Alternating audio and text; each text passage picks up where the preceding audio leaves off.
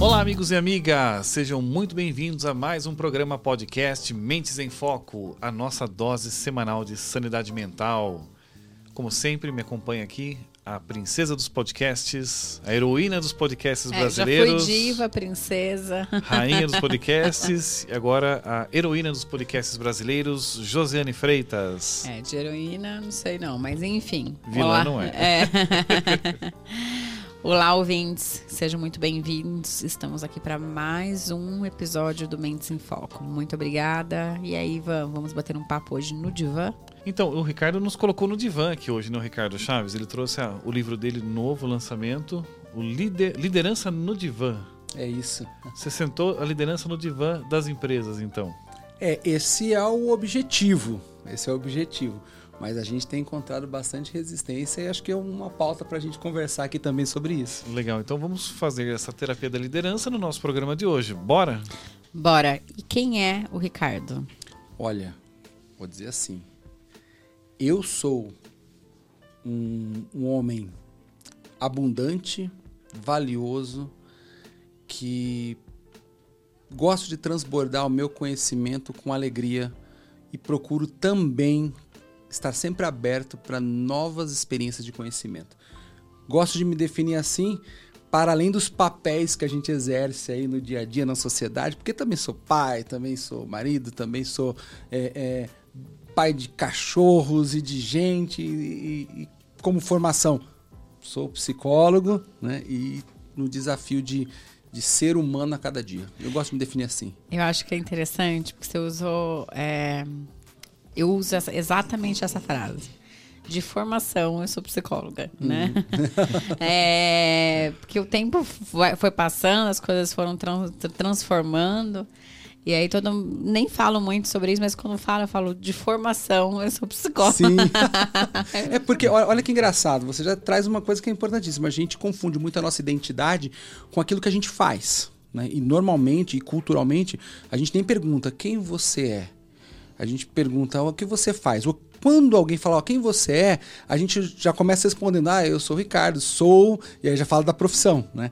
E eu entendo isso, porque a profissão ela é o lugar de grande realização do ser humano. É o lugar da grande realização. A família eu entendo como uma estrutura importantíssima no processo de desenvolvimento da nossa psique, das nossas emoções, mas é no trabalho que a gente experimenta a nossa grande realização.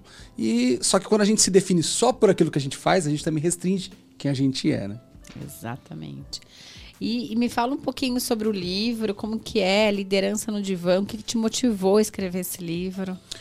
Olha, um, eu acho que foram algumas motivações. A primeira, eu exerço o cargo de liderança desde os 19 anos de idade. Com 19 anos, fui promovido para um, pra um cargo de supervisão numa grande multi- multinacional aqui no Brasil. E lá fiquei por 11 anos, uma grande escola. E sem saber exatamente o que era liderar, gestão, chefia, é, essa mistura de terminologias. Então, toda essa bagagem, essa experiência é, foi alimentando um pouco do conhecimento. Eu fui acumulando um pouquinho de- desse conhecimento. É, confesso que fui é, estudar a psicologia é, dois anos antes de sair dessa empresa. Eu decidi ali que acho que o bichinho do comportamento humano me picou. Eu falei, eu quero entender sobre isso, ou pelo menos quero saber mais sobre isso, né? E fui estudar então a psicologia, isso lá para 2006 e, e depois quando eu decido mesmo romper aí meu contrato na empresa onde eu trabalhava e assumir aí a, a psicologia como meu, meu fazer principal, eh, eu me permiti ter muitas experiências na área da saúde, na área da assistência social, na área de projetos sociais, depois em outras empresas e engraçado, mas acho que 95% do tempo é, que eu passei profissionalmente, eu já estou com 44 anos, mas é, desde os 19 anos, acho que 95% do tempo foi em cargos de gestão. E eu percebi nos últimos, é, nos últimos anos, é, vamos falar dos últimos cinco anos, é que a, a liderança é um tema que, que precisava ser mais escavado, pensando na saúde mental do líder. E eu fui fazer algumas pesquisas e eu percebi que tinha pouco conteúdo articulando, por exemplo, psicodiagnósticos, os mais comuns aí que afetam a liderança, depressão, ansiedade, é, burnout agora, é, é, uso de substâncias psicoativas que é um tabu para a gente falar quando a gente fala sobre liderança, inclusive comportamento suicida. E nesse processo eu me interessei muito, infelizmente, também, porque, e aí um dos outros motivadores, é, eu tive contato com muitas pessoas que, como líderes, adoeceram e fizeram adoecer na sua jornada. E pensando nisso, eu busquei articular esses dois temas, né, liderança e saúde mental, e a, assumir um eixo principal do livro que é, é liderança é um fator de risco para o adoecimento é, emocional, adoecimento mental, é, é, um, é um fator de risco para o sofrimento emocional, e é a partir daí buscar construir é, fatores de proteção para que a gente possa prevenir ou pelo menos esclarecer, quebrar os tabus que ainda existem. Acho que os motivadores estão reunidos nesse liquidificador aí. Achei interessante você citar a liderança é um fator de risco para o adoecimento emocional. Uhum. Então quer dizer que estar na posição de líder te, é quase como se fosse um fator de insalubridade é, que te coloca numa é, vulnerabilidade ali. É, é, são duas palavras aí, é, tanto a insalubridade quanto a vulnerabilidade, que tem um seu lugar aqui e eu, eu, eu vejo exatamente exatamente nesse sentido que você traz, perfeitamente. É, mas eu entendo que fator de risco é exatamente é, essa, esse contexto, essa condição onde a gente tem maior probabilidade de desenvolver é, algum tipo de sofrimento vinculado a, a, esse contexto da liderança. Até porque o líder ele está exposto. Né? O líder ele está exposto. A gente ainda tem muito a avançar no cuidado do, do, do, líder. E o líder ainda tem muito que desmistificar, ele ainda precisa é, buscar um mergulho maior no autoconhecimento para que ele consiga se conhecer e então fazer as escolhas que são mais congruentes até para a saúde, não só mental. Apesar de eu falar muito sobre saúde mental, eu gosto de, de, de me referir à saúde integral, porque não, não é muito da minha, do, do meu viés teórico é, fazendo uma cisão entre a mente e o corpo. Tem coisas na mente que vão afetar diretamente o corpo e vice-versa também. Então, na nossa formação psicológica, há uma integralidade. Mas, com certeza, a posição de liderança é, é, traz uma exposição e uma probabilidade maior de desencadear algumas questões é, de saúde mental. E por que, que a posição de liderança gera esse fator de risco? Primeiro, é como eu falei aqui, é a exposição. Né? O líder ele está exposto. É, segundo ponto, a, e, voltando, né? O líder está exposto porque ele se destacou. Pensar numa folha de papel. Né? Você destaca um pedaço da folha de papel, automaticamente você já não faz mais parte da folha, daquela folha, porque ele foi destacado. Né? Ele está destacado. E esse, esse destaque coloca ele necessariamente num lugar de exposição. E a exposição gera imediatamente, na, no contexto, julgamentos.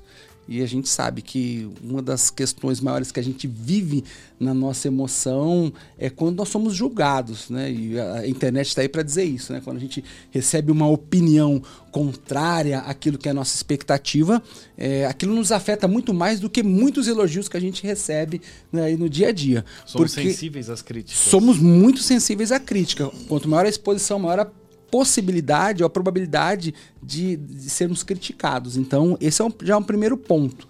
É, o segundo ponto é que a, a liderança ela sofre pressões. E as pressões que uma liderança sofre, independentemente do contexto em que ela atua e também no nível hierárquico, é, pode gerar algum tipo de desajuste emocional e até conflito de interesses. Porque eu tenho umas, por exemplo, como líder, tenho as minhas expectativas e as demandas da minha vida. Se eu trabalho numa empresa, eu tenho as demandas daquela empresa, a visão, a missão, os valores que eu represento. Porque todo líder é patrocinador, ele representa a visão da empresa em que ele está trabalhando, concordando ele ou não. Uhum. Né? Primeiro, se não concorda, não deveria nem estar tá trabalhando lá. Mas a partir do momento que ele está lá, então ele assume, ele banca que a visão e a missão e os objetivos daquela empresa, ele é um patrocinador ali imediato dessa visão. É, e aí, nesse ponto, quando a gente coloca o líder é, nesse contexto e tendo que articular aí as expectativas da sua equipe, tendo que articular as diferenças é, que existem dentro da equipe, os conflitos de interesse, é, nesse papel ele está num fogo cruzado. Não tem jeito. Todo líder, de alguma forma, está num fogo cruzado. Inclusive um CEO que, que tem ali outros acionistas, tem um mercado que também faz essa, esse papel, essa função dessa pressão né, por resultados. O líder precisa apresentar resultados. Ele também é cobrado por isso. Fora as demandas humanas que existem né, do cotidiano, da família, as questões financeiras, é, os problemas que podem ser desencadeados é, fisicamente, é, as outras demandas da vida.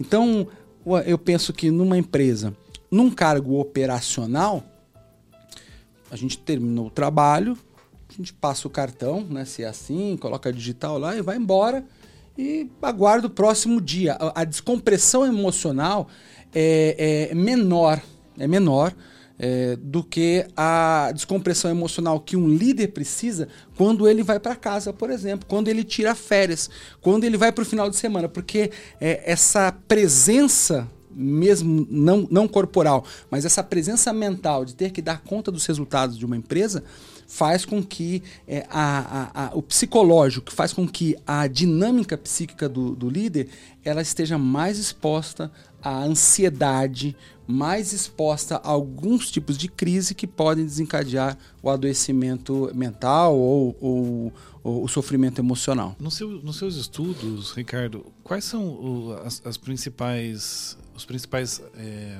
digamos, as principais doenças que acometem os líderes? Tá, legal. E inclusive isso eu cito no meu livro, a última parte do meu livro foi dedicada a esse ponto, né?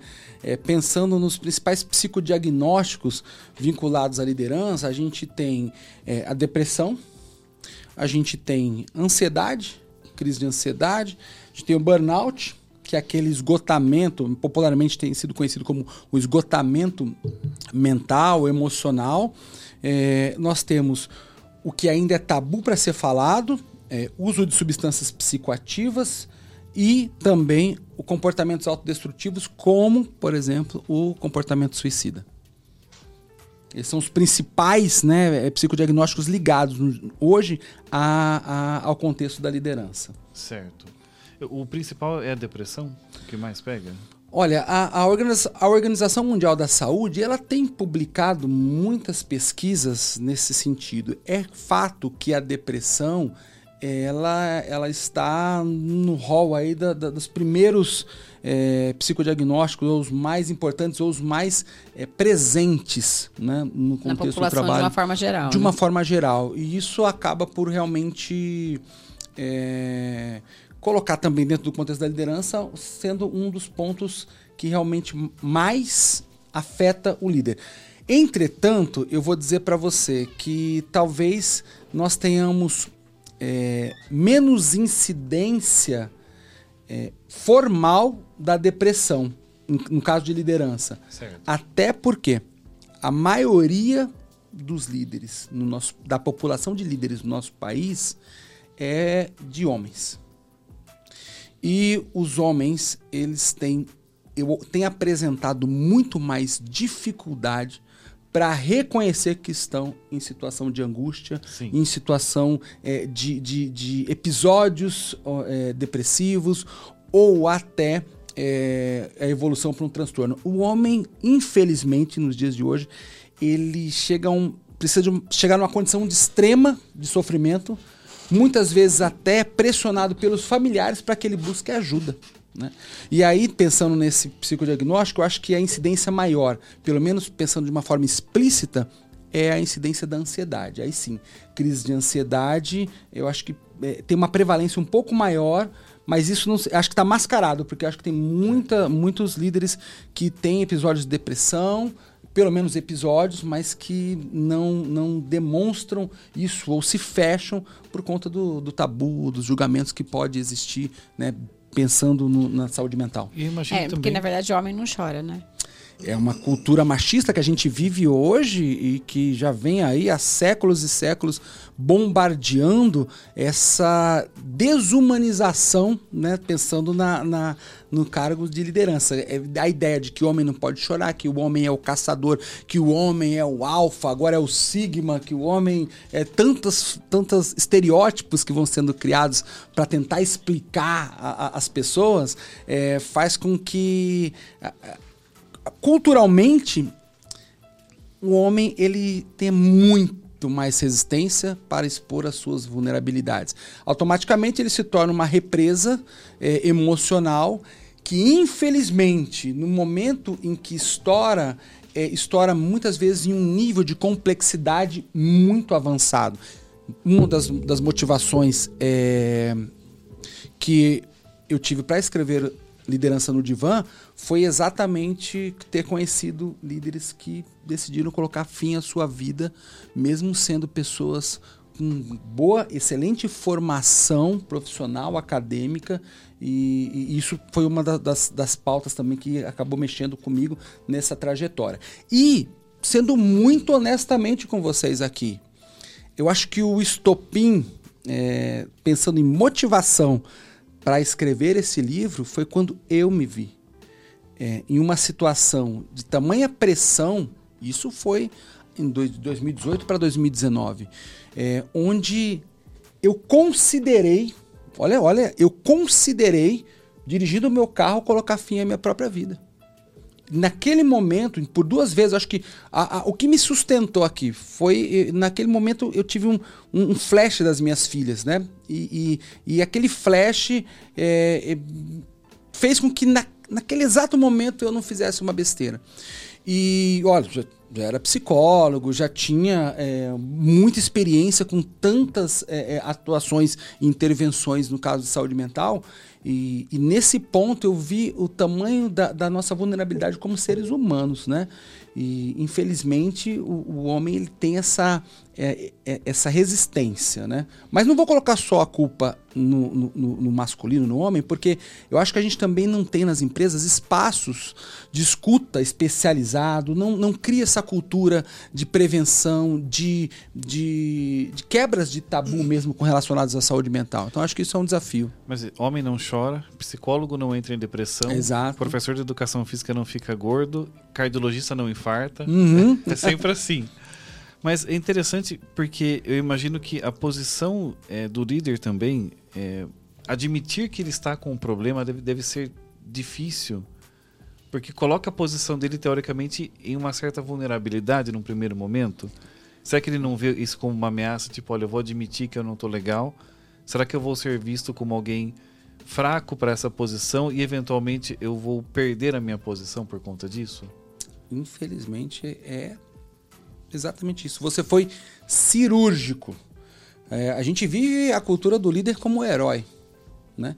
E o herói ele tem que esconder suas fraquezas, ele tem que. Porque senão o, vilão ou o inimigo é, é, vai derrotá-lo. Né? E a gente coloca o líder nesta condição e o, muitos líderes se colocam nesta condição de não poderem errar, de serem uma pessoa com alta performance, né? E, e quando a gente fala de alta performance, do que a maioria das pessoas estão falando? De foco no resultado, mas no resultado quantitativo. E, e aí eu, eu, digo assim, a, a, questão hoje, quando eu penso em, em liderança de alta performance humanizada, eu tenho que pensar em algumas, algum, alguns pontos importantes. Primeiro, da onde vem a ideia de alta performance? Onde surgiu a ideia de alta performance? Não foi no ambiente corporativo. A ideia de alta performance surgiu no esporte. O esporte de alta performance é sinônimo de saúde? Não. Você leva pelo o seu contrário. corpo, pelo contrário, você leva o seu corpo para além do limite. Eu fui atleta, até os 19 anos fui atleta da, da Associação Atlética Ponte Preta. Eu joguei, é, cheguei até a fazer um, dois jogos ali no profissional, é, mas eu vivi 10 anos na alta performance. Dos 11 anos, não lembro da minha adolescência, a não ser treinando e jogando. É, e tive problemas no pubs, tive problemas. Eu tive que fazer infiltração com, com 18 anos de idade. Então, a alta performance, ela é linda para se ver no, nas Olimpíadas. Ela é linda para a gente ver na Copa do Mundo. É maravilhoso, a gente gosta da nossa cultura. Só que ela não é sinônimo de saúde. Não é. Tanto que um atleta, qual qual é o tempo de, de, vida profissional de um atleta? 10 anos? Bem, né? Alguns aí conseguem mais, dependendo da modalidade. É, aí a gente importa essa terminologia para dentro do ambiente corporativo. Vamos falar de alta performance eu não consigo não partir dessa ideia de que a ideia de alta performance com foco apenas no resultado não é uma ideia saudável. E é um resultado quantitativo.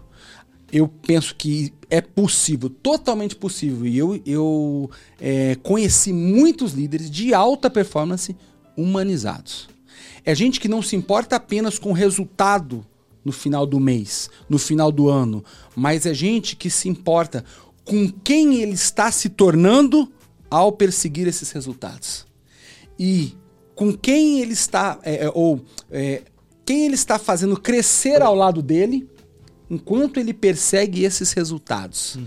É, e, na minha ideia, um líder de alta performance humanizado é um líder que, é, de alguma maneira, é aquela pessoa que, ao lado de quem as pessoas crescem. E eu quero estar do lado de quem me faz maior. Eu quero estar do lado de quem me faz crescer, de quem faz me sentir muito, com muito mais potencial do que eu acredito ser. Né? E essas pessoas marcaram a minha vida. E esses líderes marcaram a minha vida. A gente que apostou em mim quando nem eu mesmo apostava. E, e nesse processo, a gente escuta nos dias de hoje, né?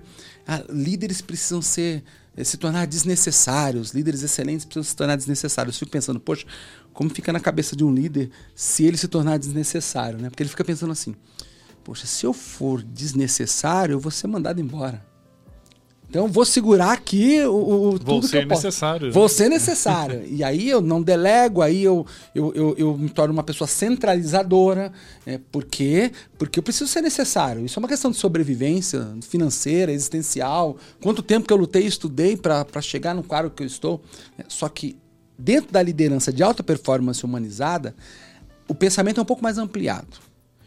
É assim: eu vou me tornar desnecessário fazendo as pessoas que estão ao meu lado crescerem. E um líder que tem uma mente como essa, ele sempre será necessário. Um líder que pensa em se tornar desnecessário fazendo as pessoas que estão ao lado dele crescerem, ele sempre será necessário. Porque melhoria contínua não é só em processos, em pessoas também. Sim, exatamente isso. Dentre esses estudos que você desenvolveu, existe um, uma estatística de qual você já comentou quais as, as, as, doenças que mais afetam a liderança, mas uhum. qual o percentual dos líderes hoje que vocês estimam que estejam doentes? 20%, 50%, 80%? É um risco muito grande eu tentar falar de maneira quantitativa para você. Eu, eu e não, não vou me arriscar, mas vou provocar é, pensando que é, todo líder passa momentos de grande angústia e solidão. Poucos admitem isso.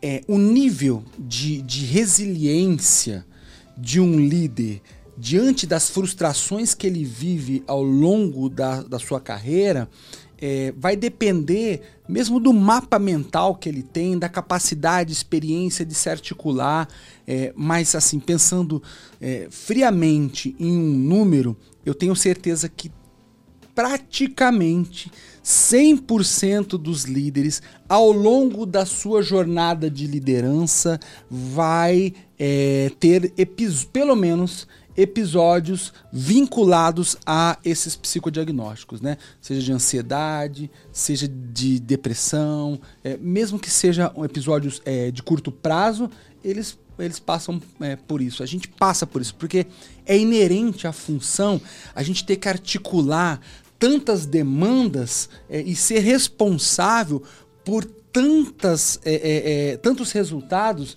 em um curto espaço de tempo. Fico imaginando, né? Um líder que, que tem que tomar uma decisão e que muitas vezes essa decisão pode influenciar a permanência ou não de colaboradores é, que têm suas famílias. Né? E, e, por mais que o episódio de, de demissão é, desvela no líder a angústia de ser líder. Porque por mais que você tenha é, dados para demitir, para desligar aquela pessoa, sempre é um momento extremamente constrangedor, porque você sabe que dentro daquela, daquela pessoa tem um projeto de vida, tem emoções, e de você, você não dorme à noite, você fala, cara, é, será que eu estou fazendo a coisa certa? É, e quais são as ações por parte do líder e por parte da empresa para prevenir esses problemas de saúde mental ou emocional Uhum. para o líder? Cara, isso é uma pergunta maravilhosa, porque assim, o custo da prevenção sempre vai ser muito menor do que o custo da intervenção. E eu acho que pensando a partir de um contexto corporativo, né, as empresas elas precisam buscar desenvolver os seus líderes antes de tentarem até impor uma cultura organizacional que, vi, que, que preze minimamente pela, pela saúde mental. É, algumas empresas acreditam que disponibilizando, por exemplo, dentro do plano de saúde, um, um, psicólogos, é, acesso a, a, psiquiatras, entre outros é, profissionais que fazem parte do, do, do contexto da saúde mental, é, já está fazendo o seu papel. Eu digo que isso é o mínimo do mínimo, até porque existem muitos tabus anteriores que precisam ser tratados, né? E aí, quando a gente fala sobre esses tabus, a gente está falando de desenvolvimento mesmo de líderes, é, de humanização da liderança, e não humanização como aquela balela que a gente acha que, ah, vamos aqui, a, o pessoal do RH brinca com isso, né? Vamos abraçar a árvore, vamos fazer uma, uma meditação, e não sou contra isso não, né? Eu pratico a meditação, mas assim, qual o contexto em que a gente impõe isso para as pessoas como política dentro da empresa? Então, acho que a primeira, a primeira política, é, pensando em saúde mental, é capacitação de líderes para que eles se vejam humanizados em seu processo. E não significa que ele tem que expor tudo que ele pensa ou as suas fraquezas, as suas. Não. É construir processos e programas que sejam robustos, consistentes, para que um líder no momento em que ele identifica que ele tem alguma questão que ele não sabe nem nomear ainda, porque tem um monte de coisa que a gente sente, que a gente não sabe nem, nem dar nome, que a gente confunde. A gente acha que é raiva, é insegurança, a gente acha que é, que é depressão. Eu mesmo, na minha trajetória como psicólogo, tive que fazer muitos diagnósticos diferenciais. O que é um diagnóstico diferencial? O mesmo sintoma tem causas diferentes. E por exemplo, quando eu atuava no centro de saúde e as pessoas chegavam com, com, com queixas de sintomas de depressão, primeira coisa, vai fazer um teste completo de hemograma. Por quê? Porque a diabetes ela, ela dá, ela promove os mesmos sintomas de uma depressão. Então, antes de eu, de eu cravar que você precisa de um, de um apoio é, em saúde mental, a gente precisa saber se não tem nada errado com seus hormônios, não tem nada errado com seus neurotransmissores, se não tem nada errado com o seu corpo, né? É, e, e, nesse processo de diagnóstico diferencial, é, você então começa a entender que há uma complexidade um pouco maior. Não basta só você dar acesso a, por exemplo, profissionais da saúde para um líder. É necessário que se crie uma cultura de cuidado, de escuta especializada, é, de mentorias e de processo de desenvolvimento para que o líder se veja cada vez mais humanizado e, ao mesmo tempo, ele encontre maneiras assertivas de autocuidado. É, na verdade, a gente faz programas de treinamento para negociação, gestão de conflito, né? Uhum. Para os líderes. Só que você vai fazer negociação, gestão de conflitos, tem um passo antes, né? Que é o passo da saúde mental, que é o passo do autoconhecimento e é o Exato. passo. Então você quer treinar o líder para alta performance, trabalhando negociação, trabalhando gestão de conflito, Técnicas trabalhando de técnicas de venda, tudo que é ah, não sei se a palavra é enlatado, mas assim, habilidades, né? Vamos pensar Sim, em sim. habilidades aí. Mas você não dá um passo anterior para entender quem sou eu nessa gestão de conflitos, quem sou eu nessa negociação, Uhum. né? Porque é- aí você fala, é, você tem que agir assim, e aí a pessoa começa a agir de uma forma contrária ao que ela realmente é. Então, até essa questão de viver um estilo de liderança que não é o seu estilo de liderança, é, um, é uma situação que vai adoecer Exatamente. né? Então, é, é pedir para você viver uma vida que não é uma vida que condiz com aquilo que você quer. Uhum. Então, o processo de, da saúde mental, que a gente está né, te ouvindo aqui, fiquei pensando sobre isso, é, é exatamente essa questão, assim, de é, a saúde mental, ela não é a doença mental, né? Não quero trabalhar eu não quero trabalhar a depressão, eu não quero trabalhar a, a, a, ansiedade, eu não quero, eu quero trabalhar a saúde. Eu quero que você tenha Exato. saúde mental, que você esteja. E, e, a gente pode, né, já, mas talvez se você não quer falar saúde mental, você pode dizer o seu bem-estar, uhum. que envolve a sua questão emocional, Sim. né? Sim. Então, buscar esse, essa liderança, o bem-estar da liderança vai passar por um processo de autoconhecimento. Uhum. E, e entrar em autoconhecimento é difícil, né? E ter contato com você mesmo nas suas profundezas. Ó, uma pergunta, né? Pensando até para ouvir vocês, o que, que vocês pensam? Como vocês definiram saúde? Porque o que você falou para mim agora foi incrível, fantástico. Como vocês definiriam a saúde? Defina a saúde do ponto de vista biológico? Do seu ponto de vista, qualquer um. Bom, talvez de um ponto de vista mais integral, eu ó, tô fazendo de estilo livre aqui, porque Sim, não, não, aí, não é. pensei de forma aprofundada sobre o assunto, mas num primeiro lance, meu instinto seria definir saúde como uma condição orgânica e emocional onde eu não estou num processo de, de, é, de, de, de autodestruição no tipo, olha, meu Legal. organismo não de está entrando... É, a minha psique ou meu organismo não está entrando em descontinuidade, ele está... Legal Tipo, avião em pleno voo, começou a cair, a coisa tá ruim. Né? Tá, então, olha, os meus, os meus marcadores bioquímicos e emocionais estão adequados, eu estou em voo. Uhum. Então, eu definiria assim, grosseiramente. Legal, legal. Não, e essas metáforas são excelentes para a gente é, é, construindo e desmistificar mesmo a questão de saúde mental, né?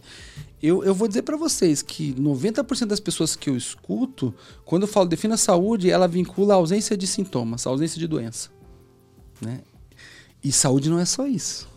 Saúde não é só ausência de sintomas. Tem a ver com permanência em um propósito, tem a ver com, com autoconhecimento, tirando esse autoconhecimento do lugar é, comum e colocando esse autoconhecimento num lugar de intimidade. Eu gosto muito de relacionar, no livro tem, tem algumas músicas, né? Porque eu acho que a arte, ela é assim. A, a principal estrutura que podem gerar insights poderosos, não só com relação à saúde, mas também com relação à saúde. E aí, desde contos, desde de, de, é, histórias e de filosofia, é, como por exemplo a própria história do, do Hércules. Eu acho que ela é incrível porque ela, ela trabalha um senso de autoconhecimento que é, é fantástico. É, músicas como, por exemplo, Milton Nascimento, caçador de mim. Nada a temer se não fugir é, da luta. Né? É, porque quem foge da luta é o quê? É covarde. É, mas ele está falando de que luta? Da luta do autoconhecimento. É, porque ele fala mergulhar em uma, em uma é, floresta né, escura, densa. Se você pega a música inteira, Caçador de Mim, você vai ver a angústia que é este mergulho. Mas é só dentro dessa angústia que você realmente se descobre. Você descobre quem você é, você descobre os seus valores, você descobre se eu estou num cargo que realmente está congruente com as minhas aspirações, ou se, eu, ou se só estou reproduzindo os desejos dos meus pais, ou que a cultura disse que, olha, para eu ter sucesso, ser uma pessoa de sucesso, eu tenho que ser um líder. Tá assim de gente, tá assim de líderes que não têm perfil para liderar, mas que foram promovidos porque eram excelentes técnicos nas suas ou operacionais nas suas posições é, e foram promovidos e hoje não conseguem lidar bem com a posição, mas também não admitem. Por quê? Porque é fracassar. É, dar um passo para trás para muitas pessoas ainda é fracassar. Para mim, dar um passo para trás, dois, três, para enxergar melhor, é um mergulho no autoconhecimento. Eu tive que fazer isso comigo, tive que fazer isso comigo depois dos 35, 38 anos de idade, quando eu percebi, pera, mas quem realmente eu sou? O que eu realmente quero deixar na minha vida? Quando eu chegar no dia lá, se eu tiver a oportunidade, né, de chegar no dia da minha morte ou ali perto, olhar para trás, o que que eu quero ter tido orgulho do que eu fiz? E aí eu percebi que uma das coisas que eu sou mais apaixonado por fazer é conhecer, construir e compartilhar conhecimento. E não importa quanto eu ganho, se é numa sala de aula, se é escrevendo um livro, se é estando aqui batendo um papo com vocês. E isso, esse é o meu propósito de vida e eu vou alimentá-lo para me sentir feliz. Dinheiro é bom, quero sim, se essa é a pergunta, como diz o Mano Brown, mas a dona Arlete, a minha mãe, fez de mim um homem, né? Não alguém que vai negociar os, os meus valores por conta é, do dinheiro, simplesmente. Eu, mas esse processo de autoconhecimento, ele é inesgotável. Sim. Infinito. Sim. Porque a gente muda. É, e é uma, e é uma cebolinha também, né? Porque às vezes você não consegue ir tão profundo assim, né? Porque às vezes você vai encontrar coisas lá dentro que, né? Você fala, eu preciso subir tomar um ar. é perfeito, perfeito. Né? E aí você para um pouco o processo, hum. toma o ar e vai de novo, né? Respira, mais um pouquinho. E, é, e tudo e, bem. E tá tudo bem. Tudo bem. As coisas acontecem. E é, e é isso que eu falo, né? Já, já me ouviram falar várias vezes sobre o processo de desenvolvimento humano. Eu acho fantástico desenvolvimento, né? Eu acho fantástico essa nossa estadia aqui, uhum. porque ela só faz sentido no meu ponto de vista quando isso acontece. Exatamente. Né? Então, Também. assim, você pode buscar, eu, tava, eu né, vi a sua camiseta, né? Liderança, saúde mental, equipes, resultados e humanização. Uhum. A gente está aqui para buscar resultado. Todo mundo quer. Não dá para a gente dizer assim, não, eu não quero resultado. Todo mundo quer resultado. Uhum. Mas a que custo você quer esse resultado? Né? Sim. Porque eu posso ter um resultado a um custo que eu não estou disposto a pagar. E, tá, e, e, é isso que eu preciso ter consciência. Uhum. Porque muitas vezes eu busco um resultado que nem é o resultado que eu realmente busco. Eu busco por uma influência ou porque eu estou seguindo a manada. Entendeu? E sair da manada é difícil. Uhum. Então, para não, não, não, sofrer mais, né, a resistência de sair da, da, da, manada, eu me mantenho aqui. Mas eu acabo pagando um preço que, a hora que chegar lá na frente, eu nem imaginei o quanto isso me custou, né? E o quanto eu tô devendo. Exatamente. Nossa, incrível essa, essa metáfora. E eu vou dizer para você, um líder não tem noção do estrago emocional que ele pode fazer na vida de uma pessoa e na própria vida.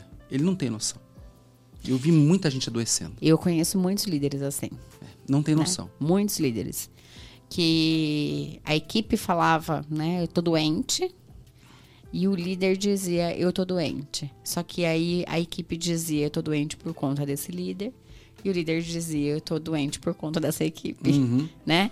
Uhum. E, e, provavelmente é, isso talvez realmente fosse verdade. Sim. Mas diante dos comportamentos que ambos estavam exercendo. Então, diante dessa responsabilidade, os dois tinham as duas as duas há, partes. Há uma responsabilidade, só que vamos pensar também de maneira muito lúcida. O líder é o que tem a, a competência ou deveria ter para tomada de decisão.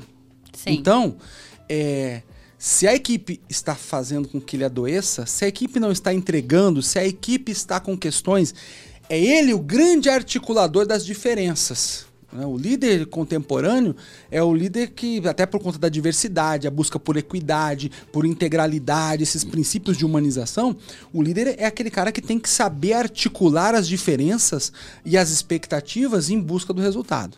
Se ele está adoecendo por conta da equipe, então ele não tomou as decisões certas. E tudo bem, é um feedback para ele, só que a partir de agora você tem que tomar. Será que tem gente na equipe que precisa de ser desligada ou não? Será que você, como líder, nesse momento, não está. É, é, congruente com essa posição ou com este lugar aonde você lidera, mas se ele não reconhece isso, ele vai fazer adoecer. Ele vai deixar um rastro de sofrimento para trás. É, e eu conheço muitos líderes que alcançam muitos resultados, mas o custo disso emocional é alto. E você acha que tem a ver com maturidade? Sempre. Eu não falo, so, eu, eu não falo sobre inteligência emocional. Porque, como você falou, a inteligência emocional, é, na minha leitura, desde o Daniel Goleman e os outros autores que vêm falando sobre isso, é, a gente está falando diretamente sobre soft skills, sobre competências. Mas vamos pensar assim. Desde que eu me conheço por gente, eu luto contra o peso, contra o excesso de peso, né? Eu sei o que eu tenho que fazer. Eu sei exatamente o que eu tenho que fazer para ter um corpo mais saudável. Mas eu não faço. A questão é, não basta ser inteligente emocional se você não tem maturidade para aplicar estas competências a cada vez da maneira como a demanda e o contexto te pede. Então, a maturidade, eu, eu no livro eu trago a síndrome do Peter Pan. Quem é o Peter Pan? Peter Pan, é, na figura mais aí é, é, do desenho, da história, tentando fazer um resumo bem enviesado, é um adolescente, um pré-adolescente que fugiu para a Terra do Nunca porque tinha medo de crescer ou porque não queria assumir as responsabilidades. É, e aí, nesse ponto, a gente percebe que existem muitos líderes que simplesmente acham que caíram de paraquedas ou culpabilizam outro pelos resultados que ele não está tendo. É, por quê? Porque é, esse é, é, é, a saída do, do adolescente. É, o adolescente não quer ouvir. Quem tem filho adolescente sabe que a dificuldade é sentar com ele e ter uma conversa sobre alguns pontos que ele precisa melhorar. Né? Então, o líder é, adolescente, o líder com a síndrome do Peter Pan, fazendo essa articulação com um pouco de licença poética aí, é, é esse líder imaturo. É esse líder que vai querer projetar aquilo que ele acha que tem que ser feito no outro, é aquilo que ele pensa no outro, é aquele que não consegue é, lidar com ideias divergentes. E nos dias de hoje, pensando em inovação, é, não existe campo mais fértil do que ideias divergentes.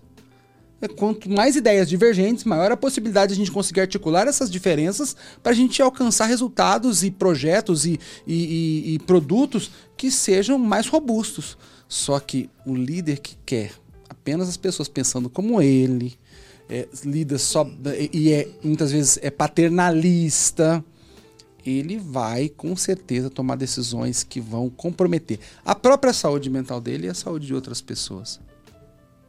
Excepcional. Muito bom. E aí, Ivan, como é que você sai do programa? Sai com várias reflexões. Eu nunca tinha pensado na liderança sob o ponto de vista do adoecimento. Porque a liderança parece que é sempre uma conquista, uma vitória, uma posição. Parece um que lugar é o, almejado. É o... Todo Isso. mundo almeja estar lá. É o pote de ouro no fim do arco-íris. Ali é onde fica a mesa do líder, né? Uhum. E essa questão da, da visão sob um ponto de vista aí de patologia, de, de adoecimento, de fator de risco, me trouxe uma reflexão bem interessante que eu não tinha. Não tinha eu, não, eu nunca tinha parado para pensar na liderança em si como um fator de risco ou adoecimento emocional, um fator a mais de risco. Uma pergunta só para fecharmos. É, no seu ponto de vista, se uma pessoa que está no, na posição de liderança e não tem perfil para ser líder, imagino que ele é mais sujeito ainda ao adoecimento e, na sua visão, o ideal é que essa pessoa em algum momento perceba ou percebam por ela que ela não deveria estar ali e ela vá para uma outra linha, porque acho que não tem como dar certo, né? Se ela não uhum. tem o perfil da liderança, a coisa não tem muito que ser feita, né? É. Eu, eu, eu, digo assim, que, que a liderança a gente se faz de maneira artesanal. Então, a gente se torna líder à medida que a gente lidera, assim como a gente se torna pai à medida que a gente cuida dos nossos filhos. Por mais que a gente faça um monte de curso, e treinamentos e, e, e, são importantes. É importante porque você tem que saber o que é uma criança, você tem que saber o que uma criança precisa, tem que saber os cuidados iniciais, o processo de desenvolvimento. Você precisa saber disso, é fundamental. Por isso esses treinamentos, essas formações, eu defendo e acredito. O líder precisa ter muita formação mesmo para saber. Mas ele só vai se tornar líder à medida que ele vai liderando, né? Eu chamo de o liderante. É o, é o cara que vai se formando à medida que ele lidera. Entretanto, nessa caminhada de autoconhecimento, de maturidade, é fato, muitas pessoas vão perceber que elas é, não querem estar nessa posição, não é saudável para elas. E tudo bem, porque nos dias de hoje a gente vive um, uma infinidade de possibilidades de carreiras de sucesso que não seja apenas a vertical. Né? De, de, de você estar tá ali eh, querendo subir hierarquicamente, sendo promovido, porque também se eu me tornar líder eu vou ganhar mais, e aí tem mais benefícios, tem isso, tem aquilo. Então, é, é ideal que a pessoa perceba isso. E não que percebam por ela. Na minha opinião, é muito melhor que ela perceba isso, porque daí ela consegue construir um caminho de transição que faça sentido sem que seja algo imposto por uma demissão, por exemplo. Né? É, até porque quando você se transforma num líder, você sai de um cargo técnico, operacional, é, de planejamento, sei lá, e você se torna líder de pessoas, é, dificilmente empresas conseguem retornar você com qualidade para uhum. a posição que você ocupava antes, né? É, isso é muito difícil, até do ponto de vista psicológico. Realmente é uma, é uma frustração que, que, que, a pessoa vivencia, o líder que o promoveu, entre tantas outras questões que estão envolvidas nisso, né? A empresa não poder é, é, é, é, financeiramente não pode recuar o salário dele, então tem todas essas implicações jurídicas aí. É, mas é fato que é melhor que a pessoa perceba. E eu vou dizer para você, esse é o meu apelo aqui pensando em, alta, em liderança de alta performance humanizado todo líder tem que ser responsável pelo seu autodesenvolvimento. Ele não tem que esperar da empresa que a empresa é, ofereça para ele os cursos e tal. Eu sei que muitas empresas, universidade corporativa, fazem isso de maneira tão excelente. É, mas muitos nem valorizam isso, para começar. Muitos nem valorizam. Até porque não estão preparados, às vezes, para receber determinadas informações. Determinadas informações ou até experiências mesmo de, de, de impacto Sim. ali. É, agora, é fato que se ele vai trabalhar com pessoas, ele tem que entender de pessoas. Tá? Eu, ah, eu, eu planejava aqui todo o software, tudo. Agora eu vou ser o líder do, do, da equipe que planeja os softwares. Eu entendo a cacete de software. Com todo respeito, foda-se, cara. Se você vai ter que estudar sobre pessoas. Porque as pessoas não são algoritmos, Pessoas são seres humanos com sonhos, expectativas, frustrações, emoções, fora as demandas que são diferentes de gênero, porque também você tem demandas diferentes, tem que saber lidar com isso, e esse é o ponto principal. Uma pessoa que é, aceita, eu vou dizer isso, ser promovida a líder, ela tem a obrigação, na minha visão, de começar a estudar sobre pessoas. É por quê? Ninguém te amarra, te acorrenta para você se transformar num, num líder. Ah, me colocaram aqui. Né? Você não está acorrentado, cara. Você não está. É, eu costumo dizer que tudo, tudo assim, quase 100% das coisas que a gente vive na vida, ou a gente cria, ou provoca, ou permite. No mínimo, você permitiu ser promovido. Então assuma a tua responsabilidade, sai da síndrome do Peter Pan, é, de jogar responsabilidade para os outros, assuma a tua responsabilidade e começa a estudar, estudar sobre pessoas porque você vai melhorar, você vai ser um líder melhor, você vai deixar um legado mais significativo, as pessoas ao seu lado vão crescer, você pode admitir, ó, não sei como fazer, mas eu vou estudar. Né? Hoje a gente tem fontes de, de informação e conhecimento enxurradas, só entrar na internet, cursos gratuitos, cursos é, é, online, é, YouTube, é, tantos acessos, para além também do, dos processos de contratar um coach, um psicólogo, um, um, um mentor. É, o líder ele tem que se responsabilizar pelo seu autodesenvolvimento. E aí ele começa a liderar a própria vida. Um líder que não lidera a carreira vai liderar o quê? Vai... Sim, e, a, e, a, carreira dele não é necessariamente numa única organização, então ele tem que ser, tem que ser capaz de levar essa carreira ao longo de várias, talvez, organizações. Né? Cara, aí você falou uma coisa importantíssima. Eu estava escutando uma rádio aí conceituada nos, há um mês atrás. Ele falou assim: essa geração que está estudando hoje no ensino médio, no ensino fundamental, é, tem uma pesquisa que indica que eles vão mudar pelo menos quatro vezes de profissão durante a vida. Não está falando de empresa, de profissão. profissão de profissão. Não sei se é exatamente isso, mas eu sei que eu mudei. E, olha, e eu tenho 44 anos. Eu mudei de profissão pelo menos três vezes durante a minha, minha, minha carreira, dos 19 anos para cá. Então eu tenho quase certeza que essa, essa pesquisa é muito assertiva nesse ponto. E se ele tiver aberto a isso, a gente leva esse conhecimento e vai arrastando por onde a gente passar, porque é um legado próprio Exato. né, que você está é, construindo. A carreira não é da empresa, ela é sua, né? É. Ó, cara, eu vou, vou, vou dizer para você, sei que a gente está encerrando, mas uma das frases aqui que eu coloquei no livro que eu achei que, que, que é de impacto é: carreira é projeto de vida, não sentença de morte. Então, faça o seu projeto, lidere a sua vida, pare de, de, de, deixar os outros escolherem por você, porque se você se autoliderar, você já ajuda o mundo de uma maneira maravilhosa. Uhum. Né? E aí, como projeto de vida, você vai saber fazer as escolhas certas e não precisar fazer uma escolha e morrer naquela escolha, como, por exemplo, os meus pais que 37 anos na mesma empresa e tal. Naquela época era isso que tinha. Fazia sentido. Hoje, né? Fazia sentido. E Hoje aí não. não via hora de se aposentar para ser feliz, né? Para ter aquela cadeira de alumínio, aquela cadeira de alumínio com nylon, sentar na, na, na, calçada ali no final de tarde e ficar vendo o movimento, é. né? Era uma aposentadoria. Isso com 55 anos de idade, é. mais ou menos. 50 e uma anos. vez por mês vai pra praia e leva a cadeira. É, leva a cadeira. é isso. Muito bom. E como é que os nossos ouvintes te encontram? Olha, nas redes sociais, gente, isso é até engraçado, né? Você tem que colocar ó, o psi de PSI de psicólogo Ricardo Chaves. Por quê? Porque se você digitar Ricardo Chaves, cara, eu tenho um, um, cara aí maravilhoso que eu gosto pra caramba. É um cantor baiano que canta aquela música. É o bicho, é o bicho, vou te devorar. É Ricardo Chaves? O cara chama Ricardo Chaves, cara. E ele pegou o domínio pegou... antes que você. Não, ele pegou tudo. A internet é dele, cara. Ricardo Chaves é dele. Então você tem que colocar se Ricardo Chaves, seja no Instagram, seja no, no Facebook. É, por ali o pessoal me encontra. E o seu livro, onde eles encontram? O livro tá em em venda na Amazon. Né? Liderança no Divã, digitar lá você vai encontrar. Mostra, Pode mostrar aqui para tá o pessoal. Aqui, ó. Liderança no Divã, uma análise acolhedora, humanizada e prática sobre o desafio de liderar. E também na loja da DVS Editora. Eu acho que até tá mais barato lá, cara. Então vale a pena Pesquise, entrar na loja da DVS Editora, dar uma pesquisada e vale a pena sim. Eu tenho certeza que pelo menos provocações e, e, um conhecimento de vanguarda pensando em saúde emocional, as pessoas vão encontrar aqui de maneira bem consistente.